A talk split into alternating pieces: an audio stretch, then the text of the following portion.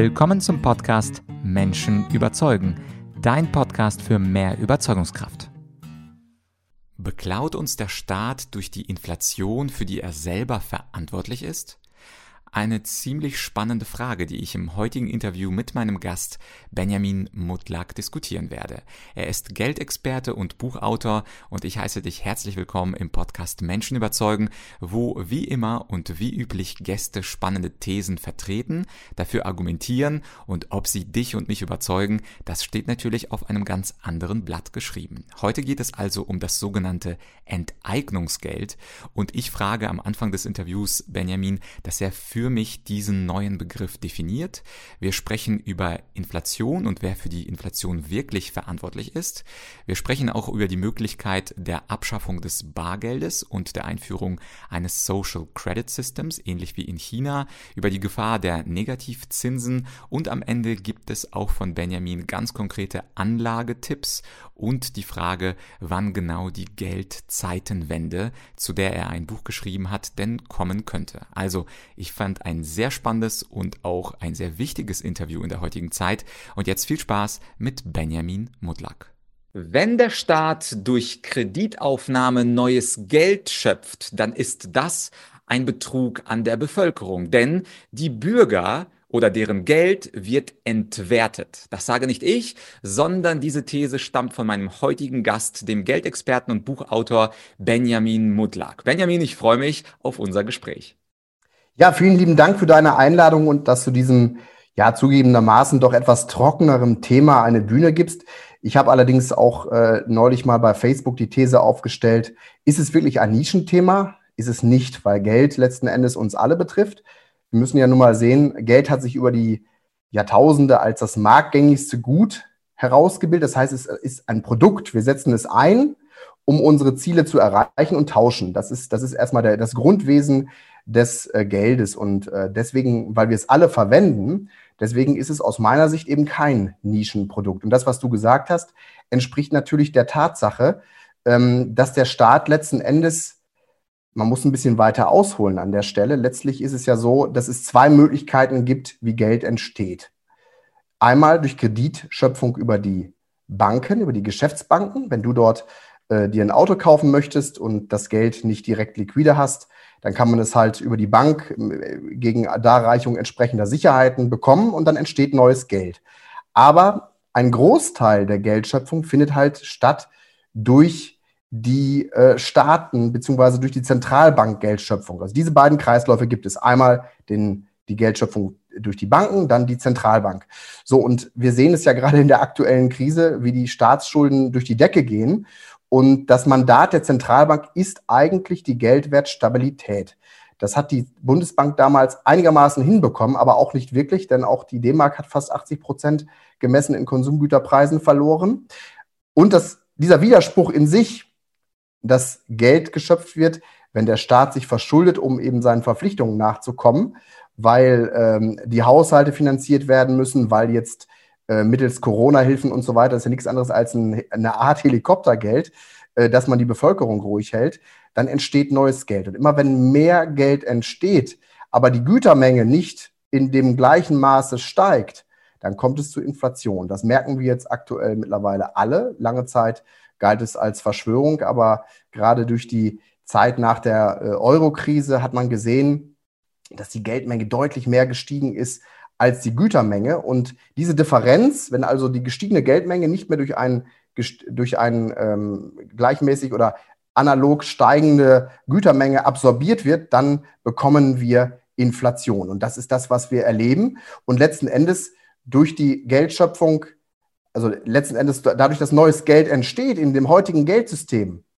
dadurch ist das Geldsystem immer automatisch auf der Suche nach neuen Schuldnern.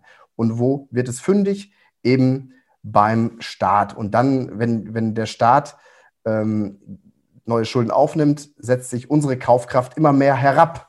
Das heißt, wir müssen im Endeffekt schauen, ja, wie ist die Geldmenge gestiegen? Das ist eigentlich die reale Inflation. Ich möchte da jetzt nicht zu technisch werden. Es gibt verschiedene Geldmengendefinitionen und die eine Geldmenge oder die globale Geldmenge ist halt die Geldmenge M3 und das ist nach meiner Definition auch die eigentliche Inflation, nicht das, was veröffentlicht wird. Das veröffentlicht äh, die veröffentlichten Zahlen sind halt die Konsumgüterpreise. Du wohnst in München, du kannst äh, ein Lied davon singen, äh, wie das im Bereich der, der Mieten beziehungsweise der Vermögensgüterpreise gemessen ähm, in Immobilien äh, jetzt passiert ist seit, der, seit 2007, 2008. Seitdem sind eben diese Immobilienpreise im Schnitt in Deutschland um über 112 Prozent gestiegen. Tendenz steigend, klar, weil die Geldmenge steigt und sich eine steigende Geldmenge auf ein gleichbleibendes Immobilienangebot oder nur langsam steigendes Immobilienangebot verteilt. Und aktuell haben wir natürlich noch die Situation, dass durch die Lockdown-Politik die Lieferketten ins Stocken geraten sind und unsere, ja, man kann sagen, unser Wohlstand fußt im Endeffekt auf der, ähm, auf der, auf der, ähm, auf der Arbeitsteilung auf der ganzen Welt. Ja, und das ist jetzt wirklich in Gefahr geraten und deswegen geht die Gütermenge in Teilen sogar zurück. Ja, wenn ich meinen Nachbarn frage, der äh, Fahrradhändler ist und äh, der sagt mir, ein Narbenradantrieb hat über 600 Tage Lieferzeit, dann ist das problematisch und dann geht das zulasten der äh, Produktivität und des Wohlstandes. Jetzt habe ich sehr, sehr lange geantwortet auf diese erste Aussage von dir. Ich hoffe, äh, es war einigermaßen verständlich, sonst fass gerne nochmal nach. Ja, danke dafür. Das ist ja das Gute bei so einem Podcast. Man hat unendlich viel Zeit. Ich wollte noch mal einen kleinen Schritt zurück, quasi für Anfänger. Du schreibst ja in deinem neuen Buch Geld-Zeitenwende in deinem Untertitel, den fand ich noch interessanter, vom Enteignungsgeld zurück zum gedeckten Geld. Und gerade dieses, dieser Begriff Enteignungsgeld ist doch für viele von uns erstmal unverständlich. Also wir haben alle Geld, aber warum ist das ein, Enteignungsgeld? Und ich versuche das mal für Anfänger, so wie ich es verstanden habe, zusammenzufassen. Angenommen, ich habe auf meinem Konto 10.000 Euro und freue mich, weil mit 10.000 Euro kann man viel machen. Im Hintergrund aber gibt es einen Akteur A, B und C und diese drei Akteure tun sich zusammen und plötzlich aufgrund dieser drei Akteure gibt es mehr Geld auf dem Markt und mehr Geld auf dem Markt führt dann zur Inflation und leider sind dann meine 10.000 Euro, die ich auf meinem Konto habe, im, äh, durch die Inflation, durch diese erhöhte Geldmenge dann nicht mehr so viel wert, ohne dass ich das merke. Und wenn ich das richtig zusammengefasst habe, dann wäre natürlich die Frage erstens, wer sind eigentlich genau diese Akteure, die die Geldmenge steigen lassen? Also wer ist am Ende des Tages vielleicht sogar der Alleinverantwortliche dafür? Und zweitens, ist das etwas, was Leute nicht merken und kann man wirklich von Betrug sprechen?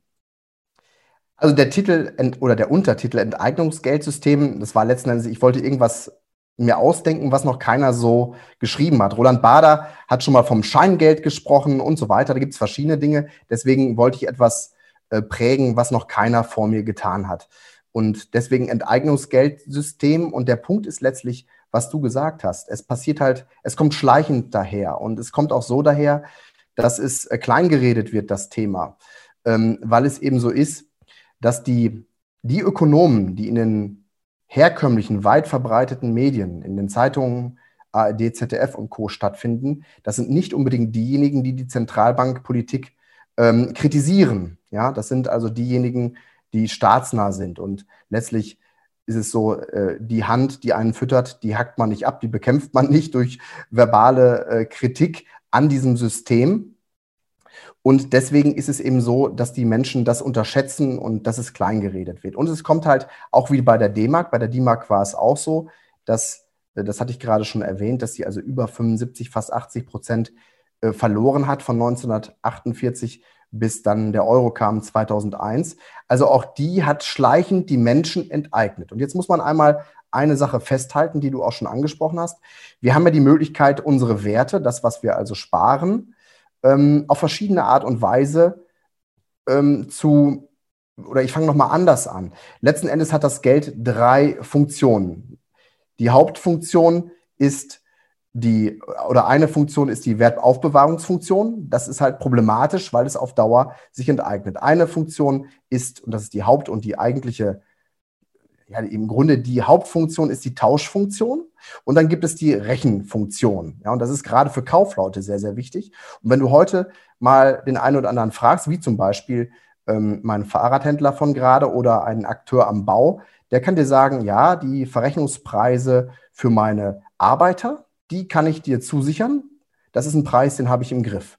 Aber die Preise für die Baumaterialien, die kann ich dir nicht zusagen, weil die erstens aktuell wahnsinnig schwanken und zweitens habe ich manchmal das Problem, äh, dass ich die gar nicht bekomme. Ein Freund von mir hat ein Haus gebaut, der hat aktuell die Problematik, dass er ähm, die Elektrogeräte für die Küche nicht bekommt, weil sie einfach nicht lieferbar sind. Und die Preise, äh, da gelten oftmals Tagespreise auch am Bau. Und das ist eben ein, ein großer Punkt, dass die Kaufleute heute nicht mehr kalkulieren können und nicht mehr in der Lage sind, wirklich verlässliche Preise aufzurufen und dass sie vielfach Tagespreise ähm, ja, da annehmen. Also diese drei Funktionen. Die Tauschfunktion als Hauptfunktion, die Recheneinheit für Kaufleute extrem wichtig und als drittes die Wertaufbewahrungsfunktion, die wir vernachlässigen können. Und da schließt sich dann der Kreis zu dem, was ich gerade gesagt habe.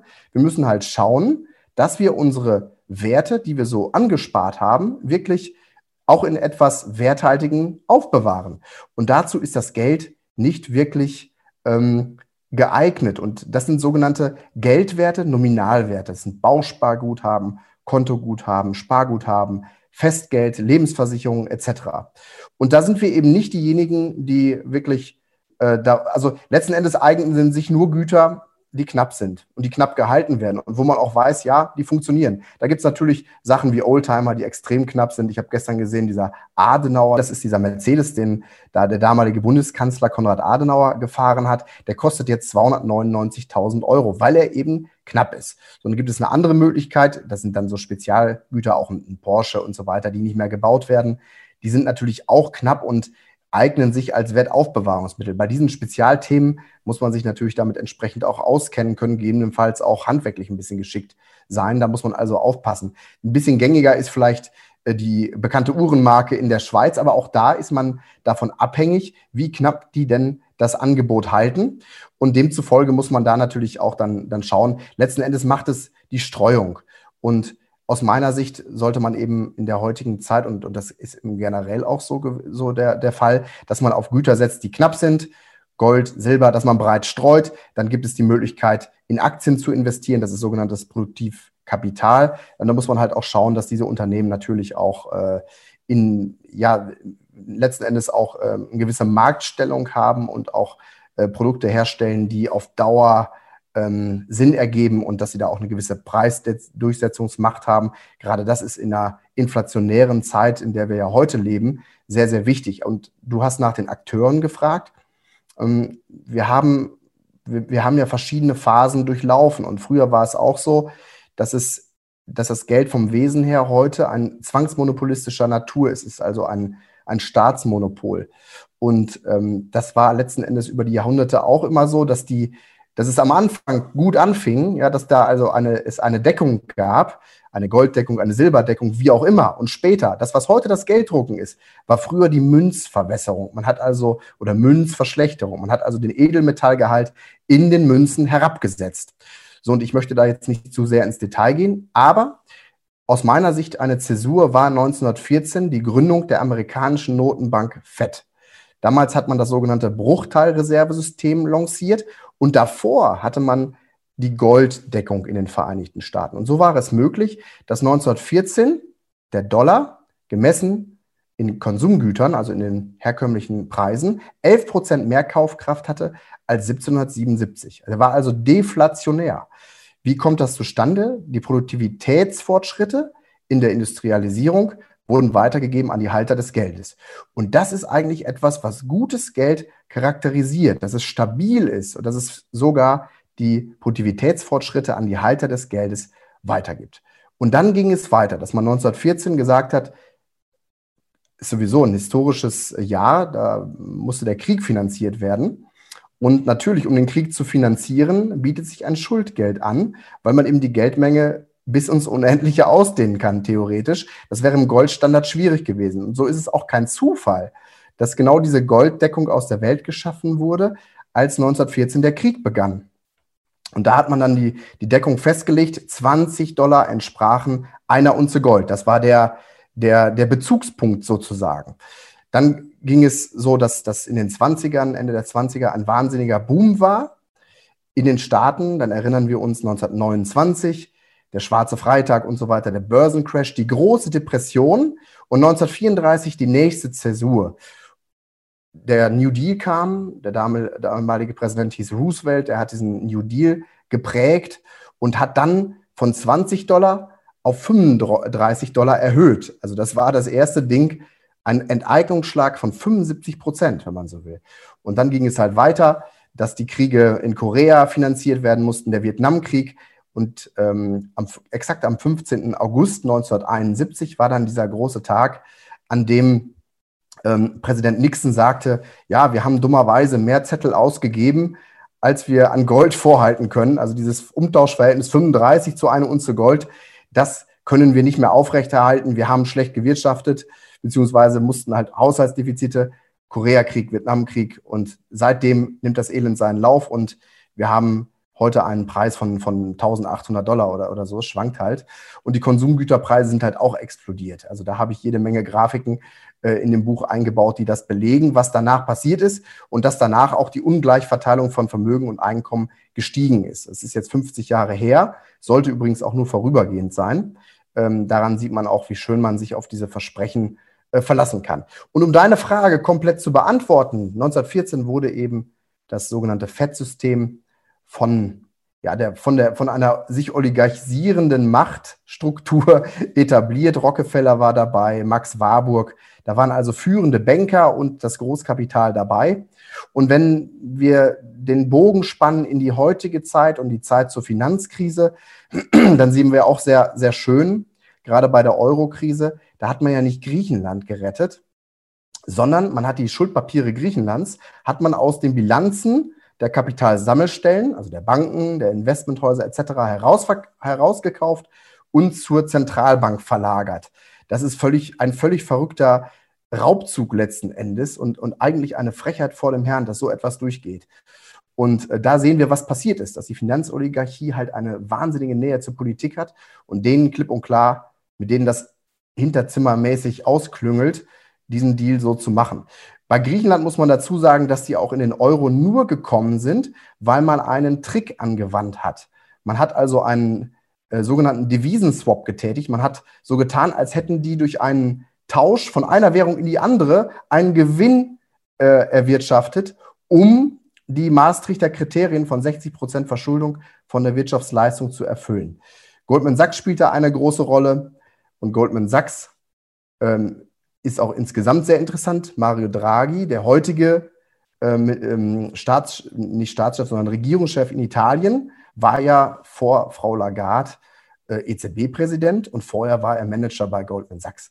Und da sehen wir diese Nähe und das ist das, was Robert Michels in den Jahren 1908 bis 1911, glaube ich, war es, beschrieben hat, dass sich die Macht in einer Demokratie im Zeitablauf oligarchisiert. Und das ist das, was wir da sehen. Und die Nähe von Finanzoligarchie zur Politik, die ist, die ist unglaublich nah. Ich schreibe auch noch über die Finanzkrise 2007, 2008, was da passiert ist. Das war nämlich kein Marktversagen, das war ein Versagen der Institu Institutionen, der Ratingagenturen etc. Und da siehst du halt, wie nah das beieinander ist und was da genau stattfindet.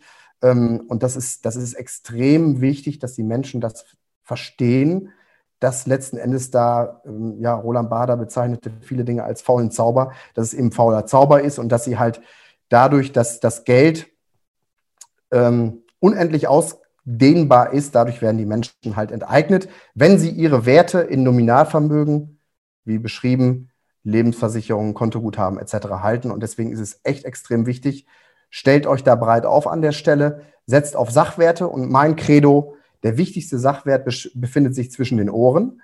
Das ist also die eigene Bildung, das Wissen und nicht nur die eigene Bildung, sondern auch die Bildung der Kinder, der eigenen Kinder. Ganz, ganz wichtig, da zu investieren, weil das ist auch vor Finanzrepressionen sicher, vor Enteignung sicher. Das ist eigentlich so das ist die allerwichtigste Botschaft. Ja, sehr cool. Und die Leute, die das Interview bis hierhin geschaut haben, äh, Glückwunsch, denn ihr seid ja mittendrin beim Ausbau eures Finanzwissens. Das Thema Enteignung, das spielt auch für mich eine zweite Rolle oder eine zweite Dimension, die du auch kurz im Buch ansprichst. Und zwar das eine ist ja, dass wir nicht merken, dass durch die Geldmenge unsere eigenen Kröten weniger wert sind und wir Stück für Stück durch die Inflation, aber letztlich durch äh, das Monopol des Staates, das Geldmonopol enteignet werden, sondern es kommt ja noch das digitale Geld dazu, wo natürlich die Enteignung nicht nur finanzieller Natur sein kann, sondern auch freiheitlicher Natur. Denn wie einfach ist es, und das sprichst du ja mit dem chinesischen Social Credit äh, System an, wie einfach ist es, ein digitales Konto oder ein Portfolio zu knüpfen an einen digitalen Betrag, beispielsweise er verhält sich gut, er verhält sich regierungstreu, er hat vollen Zugang auf sein Konto, beziehungsweise er verhält sich nicht gut, er macht nicht das, was die staatlichen Maßnahmen vorschreiben und deswegen wird sein Konto teilweise oder für eine bestimmte Zeit plötzlich lahmgelegt, so wie wir das zum Beispiel von YouTube-Kanälen kennen. Ich war auch Opfer, das heißt teilweise, wenn ein Video gesperrt wird durch YouTube, dann gibt es erstmal eine Warnung, dann gibt es eine Verwarnung, ich kann eine Woche lang nicht äh, YouTube-Videos hochladen, dann kann ich das einen Monat lang nicht. Und genau das Gleiche kann man sich dann ja mit Geld vorstellen, dass der nette Staat dann einfach sagt, also du hast zwar dieses Geld, wir werden dich jetzt nicht komplett enteignen, aber weil du XY nicht gemacht hast, und da kann man jede politische Maßnahme, gerade wäre beispielsweise die Impfpflicht sehr aktuell, jede, aber jede politische Maßnahme eintragen und sagen, für eine Woche können wir dir leider keinen Zugang zu deinem äh, Geld, zu deinem Konto geben. Das heißt, äh, vielleicht kannst du ein bisschen darüber äh, mehr sprechen, dass die Enteignung jetzt nicht nur finanziell stattfindet, sondern bei der Einführung des digitalen Geldes dieses Enteignungsgeld sich auch auf die Freiheit der Bürger ausweitet. Was denkst du dazu? Ja, das ist eine sehr, sehr gute Frage und ich möchte auch an der Stelle noch mal kurz über dieses Zwangsmonopol sprechen.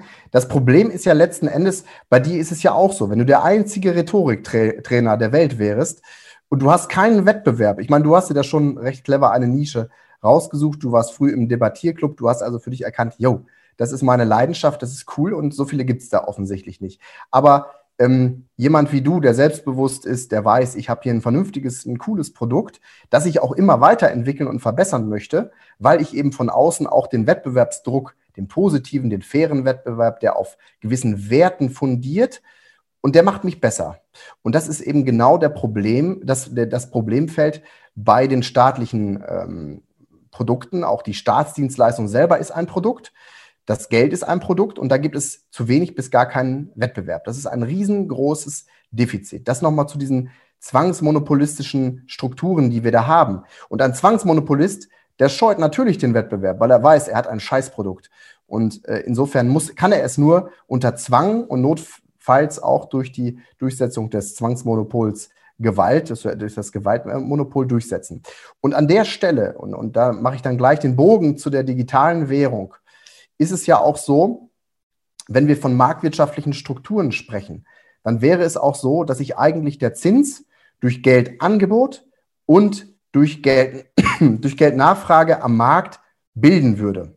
Was haben wir heute? Dass die Geldnachfrage und die Schulden sind so hoch wie nie zuvor und die Zinsen sind so niedrig wie nie zuvor. Warum? Weil sie zentralistisch manipulativ nach unten reguliert werden. Und jetzt mittlerweile sind sie sogar im Negativterrain. Und da kommt jetzt deine Frage ins Spiel, dass das etwas extrem Gefährliches ist, wenn wir nur noch in einem digitalen System gefangen sind. Wir haben kein Bargeld mehr. Wir sind komplett gläsern, ist das eine. Aber wir sind auch komplett ausgeliefert vor Negativzinsen. Ne? Also wir, wir wissen, es gibt wenig Möglichkeiten, Schulden zurückzuzahlen. Auf seriöse Art kann man das ganz normal machen, wie wir das machen, wenn du dir das Auto kaufst. Der Staat macht es zum großen Teil eben also der Haupttilgungsanteil der Staaten war immer die Inflation und das war eben auch die Währungsreform. Und das ist die große Gefahr, die ich jetzt sehe, dass man eben aus dem alten Eurosystem, aus diesen beiden Kreisläufen, die ich schon thematisiert habe, Geldschöpfung durch die Banken, Geldschöpfung durch die Zentralbanken, dass man daraus einen Kreislauf macht, nur die Geldschöpfung über die Zentralbank durchführt. Und dann haben wir ein großes Problem, Nämlich die Zentralbank kann nicht pleite gehen, dann ist also das letzte Thema an Wettbewerb weg, weil der Wettbewerb zwischen den Banken nicht mehr da ist. Und dann werden natürlich auch die Kredit Kreditvergabekriterien an gewisse Bedingungen geknüpft, an Wohlverhaltenspunkte, vielleicht an den CO2-Abdruck etc. Und es gab letzten Sommer Gedankenspiele des Bundesbildungsministeriums. Auch die Quelle und so weiter ist im Buch hinterlegt, kann man auch googeln, findet man in der Welt überall, dass man den Studienplatz knüpft an gewisse äh, Wohlverhaltenspunkte. Und, und da sieht man schon, da ist schon der Schwenk nach China. Das ist gefährlich. Aber auch bei den Zinsen, wenn wir Negativzinsen haben und wir haben nur noch das digitale Geld, wir können nicht weg, wir können nicht flüchten. Heute könnte man von Negativzinsen flüchten, indem man das Geld abhebt, ja, oder indem man es in, in, in Gold und Silber und so weiter tauscht. Ähm, das ist eben nicht mehr der Fall. Und ich sehe da eine, eine große Gefahr, dass ähm, diese digitale Struktur uns komplett gläsern macht, zum einen, uns abhängig macht. Und das nächste Thema ist natürlich auch, ähm, dass es Bestrebungen gibt, das bedingungslose Grundeinkommen anzu, einzuführen. Und da ist auch der nächste Schritt relativ klar, dass auch das an gewisse Bedingungen geknüpft wird. Und dann ist es kein bedingungs-, kein leistungsloses Grundeinkommen mehr, sondern es ist ein an Bedingungen geknüpftes Grundeinkommen. Und dann nennt es sich grundloses Bedingungseinkommen nach meiner Definition. Das schreibe ich dort auch im Buch. Und das ist ein großes Problem. Ich meine, nicht nur, dass wir nicht an, an diese, äh, also ich möchte gar nichts vom Staat haben. Ja, ich möchte einfach nur, dass er mich nicht mehr so beklaut, wie er es heute macht. Und ähm, ich fände es halt auch extrem cool, wenn andere auch so denken.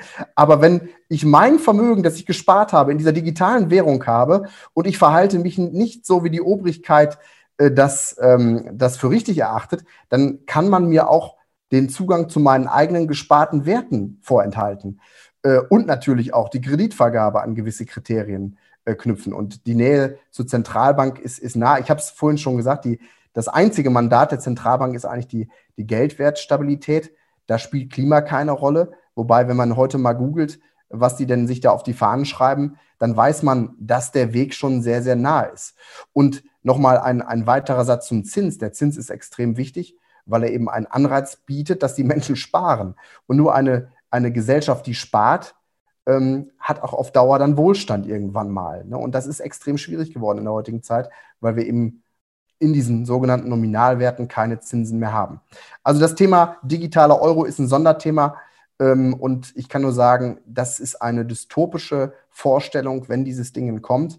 Ähm, und, und das, äh, ich schreibe da, dass man diesen Streich verhindern sollte. Also es ist, empfiehlt sich, äh, sich damit zu befassen, weil es viele Menschen sind halt auch so gestrickt, dass sie sagen, ja, das ist ja auch einfach, dieses blöde Bargeld, das stinkt, ist Dreck dran oder wie auch immer. Ähm, ich ich bringe mal das Beispiel von, von meinem Eisverkäufer, der das beste Eis der Welt macht, ähm, der gesagt hat, also selbst die, die Kugeln Eis werden jetzt hier mittlerweile mit der Karte bezahlt. Das ist erschreckend.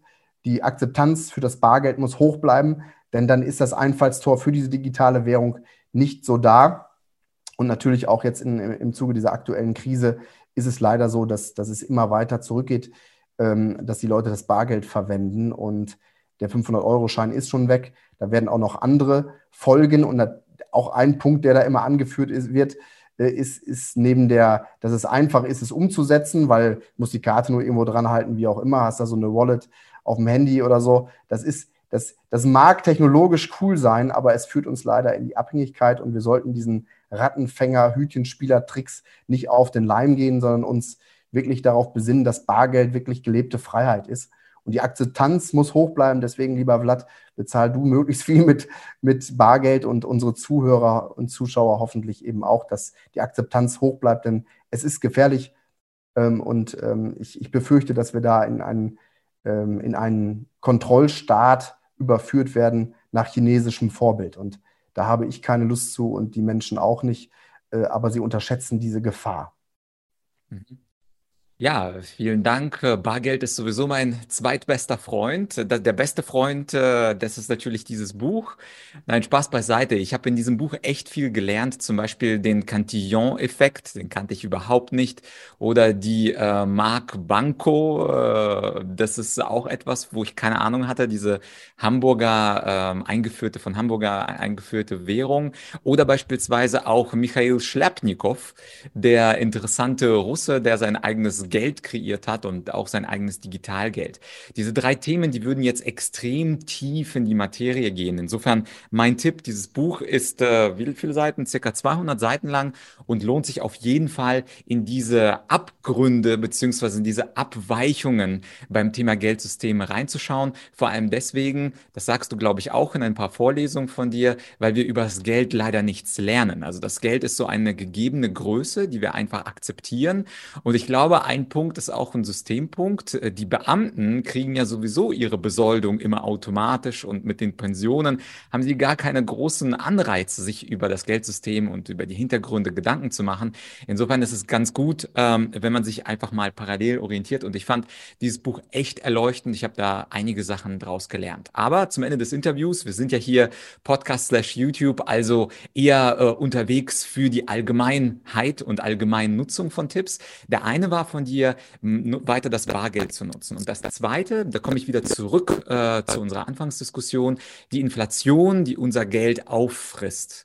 Da hast du beiläufig ein paar Tipps gegeben, was wir machen können. Aber stellen wir uns wirklich die Situation vor, unser Zuschauer hat zum Beispiel 1000 Euro oder 10.000 Euro. Der Betrag ist ja egal auf dem Konto. Die meisten sind, äh, Deutschen sind ja nicht investiert, weder in äh, Aktien noch in Rohstoffe, noch in andere Kryptowährungen und ähnliches. Das heißt, die große Mehrheit hat ihr Geld auf dem Girokonto. Das ist einfach Realität heute.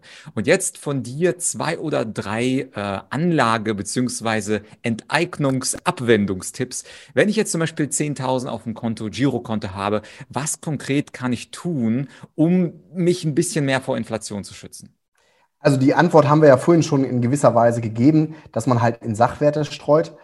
Ähm, und ist wirklich so, dass man selbst mit dem kleinsten Vermögen beginnen kann, ähm, monatlich gewisse Sparthemen abzubilden. Man kann in ETFs investieren, die breit aufgestellt sind. Das wäre dann ein Aktieninvestment. Man kann Gold und Silber kaufen. Gerade Silber ähm, sehe ich so, dass, dass es auch nicht unbedingt vom Staat verboten werden kann, weil es ein Industriemetall ist und auch an der Stelle Verwendung findet.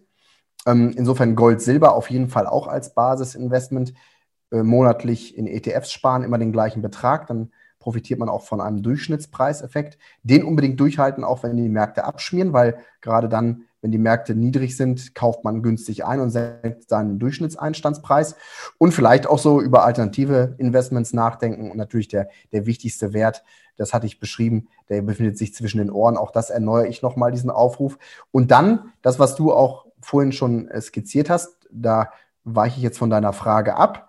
Ähm, allerdings ist es mir wichtig zu, zu erwähnen, dass es wirklich Lösungen gibt und dass es, schreibe ich auch in dem Buch, dass sich der Blick in, die, in den Rückspiegel, in die Menschheitsgeschichte lohnt, um mal zu schauen, was hat denn in der Vergangenheit gut funktioniert, was könnte man wieder, ähm, wieder, wieder einführen oder in die heutige Zeit mit Kryptowährungen verbinden, wie auch immer. Und natürlich die Hauptbotschaft ist auf dem auf dem Buchtitel äh, steht zwar drauf, auf dem Untertitel, zurück zum gedeckten Geld. Also Golddeckung fand ich gut. Auch die Mark Banco war, war, war super. Ähm, aber letzten Endes geht es mir darum, dass die Menschen sich daran beteiligen und den Wettbewerb um das beste Geld eröffnen. Das ist etwas, was ja schon passiert ist durch Bitcoin, durch die Kryptobewegung ähm, im Allgemeinen. Das ist, das ist eine eine tolle Entwicklung, das ist absolut zu begrüßen. Ähm, und nochmal mein Lieblingsbeispiel, also erstmal auch der, der, der Michael Scheipow, das, das, ich glaube, hoffe, ich habe den Namen jetzt einigermaßen passend ausgesprochen. Das war eine richtig, richtig coole, coole Geschichte. Ähm, aber richtig eindrücklich ist auch die Mark Banco. Und das war äh, im Jahr 1619 eine ähnliche Situation wie heute, Münzverwässerung. Die Kaufleute konnten nicht mehr kalkulieren und dann haben sie gesagt, okay, wir gründen jetzt die Hamburger Bank. 8,66 Gramm Silber waren eine Mark Banco. Man konnte seine Silbermünzen dort einliefern oder barren und bekam dann Mark Banco gutgeschrieben. Wenn man Handel betrieb, wurde das hin und her gebucht. Diese Währung gab es nicht als, als, ähm, ja, als effektive Stücke sozusagen, dass man sie in der Hand halten konnte. Es war eine reine Giraleinheit und das 1619. Das muss man sich mal überlegen. Es ist also wirklich eine, eine Sensation gewesen. Das Dingen funktionierte 250 Jahre zu 100 Prozent wertstabil und es diente halt auch wirklich den Menschen, die es anwendeten. Und ähnlich wie, wie heute die Kaufleute nicht mehr kalkulieren können, war es eben damals auch der Fall. Deswegen auch da ist es wichtig, dass man beherzt agiert. Der große Vorteil war natürlich damals, Deutschland war noch kleinteiliger, die Hamburger waren noch ein bisschen freier, als wir das heute sind. Das muss man einfach mal so sagen. Es gab auch die freien äh, Reichsstädte etc. Ähm, das haben wir heute nicht mehr. Heute ist es immer mehr zentralisiert. Wir haben die, die EZB, die Bundesbank ist letzten Endes auch entmachtet. Die letzten Bastionen, die letzten, ähm, ja, letzten äh, Währungshüter, die äh, dafür stehen, dass man das Geld knapp hält, wie der Herr Weidmann jetzt zuletzt, die sind ausgeschieden. Ich bin per se äh, dagegen, dass es zentralistisch übernommen wird, sondern bin dafür einen Wettbewerb und ähm, ich hoffe sehr, dass wir, dass wir dazu beitragen können, dass die Menschen ähm, gerade, dass es nicht nur darum geht, sein Vermögen zu sichern, sondern dass es auch wichtig ist, dass die Menschen kalkulieren können, dass es verlässlich ist und, und das ist auch ein Kritikpunkt am Bitcoin. Das Ding schwankt bis zum TZ. Das heißt, das ist auch schwierig für Kaufleute dann zu kalkulieren. Das ist unmöglich. Ähm, und deswegen Geld sollte einigermaßen stabil sein, so wie das der Dollar von 1914 war. Und ähm, die Grafiken belegen das, dass es stabil war. Dann kann man verlässlich kalkulieren. Äh, Bitcoin eignet sich per heute wunderbar als Wertaufbewahrungsmittel, weil es halt durch die Decke gegangen ist. Aber es schwankt ohne Ende. Deswegen die Rechenfunktion halte ich dafür sehr, sehr schwierig. Aber trotzdem eine absolut zu befürwortende Revolution. Es ist dezentral, es eröffnet den Wettbewerb und ich bin gespannt, was daraus wird und wer tatsächlich dahinter steckt. Ja, also wir haben ja ein, das Buch erwähnt. Das ist jetzt für die, die richtig in die Tiefe gehen wollen. Aber ich habe gehört, äh, du hast einen YouTube-Kanal, wo Dinge per Video ein bisschen einfacher erklärt werden. Es gibt ja immer diese zwei Typen von Menschen. Die einen stürzen sich in ein Sachbuch und wollen dann die Fußnoten und Grafiken sehen. Aber wie heißt denn eigentlich dein Kanal? Den kann man ja sofort anklicken und sich kostenlos informieren. Genau, das ist der ökonomische IQ. Und äh, da ist der Name halt Programm. Es soll halt daran gearbeitet werden, dass die Menschen ihren volkswirtschaftlichen oder auch ihren wirtschaftlichen IQ ähm, verbessern. Und ähm, ja, wir haben viele Themen abgebildet. Es ist natürlich mittlerweile auch äh, viele politische Themen, aber auch äh, gerade mein Buch und die Inhalte dort, viele Grafiken schon bearbeitet, besprochen. Den Cantillon-Effekt, den du schon beschrieben hast, den haben wir thematisiert und deswegen der ökonomische IQ ist zu empfehlen und natürlich auch äh, der Kanal der Atlas-Initiative äh, dort geht es auch vielfach um, ähm, um Geldthemen. Und da würde ich mich sehr freuen, wenn viele von deinem Kanal da mal schauen und wenn es etwas ist, dann gerne Werbung machen oder die Glocke bimmeln und abonnieren. Da freue ich mich schön, dass du den Hinweis gegeben hast. Ja, werden wir beides verlinken. Also finanzieller IQ klingt ja gut. Du hast ja gesagt, das ist eh das Wichtigste, was Geldanlage angeht, den finanziellen IQ zu steigern. Atlas-Initiative natürlich auch. Und nochmal für die, die es ein bisschen genauer wissen wollen. Du hast ja unglaublich viele Zahlen und Grafiken. Dafür dein, dein Buch zur Geldzeitenwende. Ja, an der Stelle großes Dankeschön, Benjamin. Gibt es noch eine Schlussbotschaft von dir an unsere Zuschauer, Zuhörer? Ja, unbedingt. Also Zeitenwende. Ne? Das ist also die, der Punkt. Äh, letzten Endes gab es in der Historie immer Zeitenwenden, Geldzeitenwenden und auch allgemeine Zeitenwenden. Und beim Geld stehen wir eben vor dieser nächsten Zeitenwende, dass es überführt wird in einen digitalen Euro. Äh, das wird zu Lasten unserer Freiheit gehen. Äh, dementsprechend beschäftigt euch bitte damit und ihr seht es auch auf dem, auf dem Buchtitel. Das ist der zerbröselnde Euro. Das ist einmal der Punkt und in, im Hintergrund dann die Nullen und Einsen.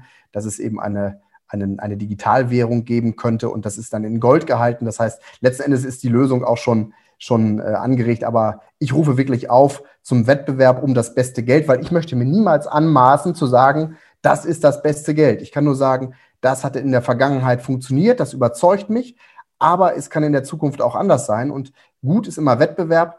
Wenn der Vlad Wettbewerb hat äh, im, im Rhetorik, ähm, Training, dann wird er auch selber besser. Und wir sollten auch keine Angst haben vor Wettbewerb. Wettbewerb ist etwas Gutes, aber das wird leider auch oftmals als etwas Negatives und ähm, ja, dargestellt. Also wir sollten uns da wieder ein bisschen mehr auf den Wettbewerb auch konzentrieren. Ja, vielen Dank für diese Schlussbotschaft. Ja, das war also das Interview mit Benjamin Mutlack und direkt nach dem Interview ist mir so ein Motto eingefallen, Geld geschöpft, Bürger geschröpft, der ja sehr gut zu den Thesen von Benjamin passt. Also nochmal meine Einladung, das Buch zu holen, das Buch zu lesen. Ich bin zwar nicht mit allen Argumenten einverstanden gewesen, aber ich finde, Benjamin zeigt einen sehr wichtigen Weg auf, den unser Finanzsystem in Zukunft gehen könnte, aber hoffentlich nicht gehen wird und informierte Bürger sind auf jeden Fall klügere Bürger, die besser entscheiden und möglicherweise sogar die richtigeren Parteien diesbezüglich wählen. Wenn dir diese Folge gefallen hat und du jemanden kennst, der sich für das Thema Finanzen, Geldschöpfung und Inflation interessiert, dann wie immer meine Einladung, teile diese Folge doch mit denjenigen Menschen und führen wir so zu einer etwas informierteren, besseren Diskussionskultur. Also danke für das Teilen dieser Podcast-Folge. Danke, dass du bis hierhin gehört hast. Und an der Stelle darf ich mich verabschieden von dir dir. Bis bald, bis nächste Woche, dein Vlad.